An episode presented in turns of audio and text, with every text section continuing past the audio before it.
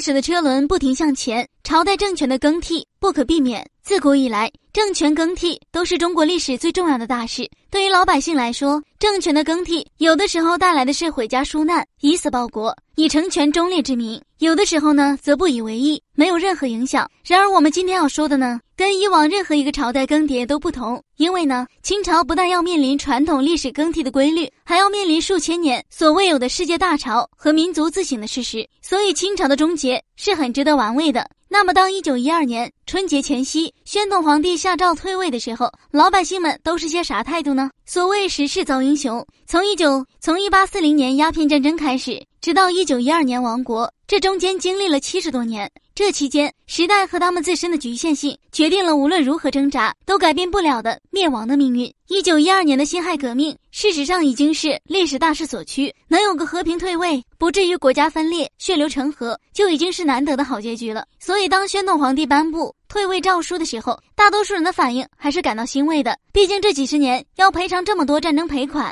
朝廷乌烟瘴气，大家都希望这次革命能为国家带来一个新的气象。最先知道皇帝退位的，自然就是北京城的老百姓。他们对这种事早就见怪不怪了。老百姓跟往常一样喝茶、听相声。皇帝的退位对他们这些人来说，并没有什么影响。总之，老北京几百年都是这味儿。大家都在聊新年号是个啥，什么叫民国，完全没有人想到是不是该上吊殉个国啥的。宣统退位后，最高兴的当属知识分子，因为他们本来就是革命或立宪的中坚力量。这些人多多少少都了解外面世界的情况，知道如今的世界潮流，对满清的腐朽统治早就深恶痛绝。他们觉得革命之后的共和制中国一定会成为像美国一样强大的国家，制度改革之后，中国将与国际接轨，自己将不会再受到屈辱的对待。所以皇帝退位之后，他们意气风发，准备大干一场，纷纷成立报社，发表文章，准备为民国建设尽力。有最高兴的，当然也就有难受的。最难受的当然要数满清遗老，对他们来说，这其实早在预料之中，只是时间的问题。皇帝退位之后，他们马上警觉起来，因为满人作威作福了两百多年。大清国完蛋了，自己可能立刻就会有杀身之祸，所以大量的满人搬了地方，改了姓名，换了衣服。有点骨气的当然是不甘心，一方面咒骂袁世凯和革命党，一方面暗中开始复辟的计划。除了他们之外，当然也有一些人还抱着忠君爱国的心理，当然数量非常的少。只有在革命初期，有极少一部分人宁死不降而被处死，然后就是占中国人口九成、千千万万的农村劳苦大众。在那样一个消息传递不方便的年代，当他们这些普通老百姓知道皇帝退位，已经是很久之后的事情了。具体他们对于这件事是怎样的反应，我们当然已经是不得而知，毕竟已经是很久远的事了。当然，我们可以想象一下，老百姓听说之后，大概就是先象征性的哭两声，表示对祖宗的尊敬，然后马上回过头打听新的朝代和年号，问问以后交皇粮交给谁。毕竟对于老百姓来说，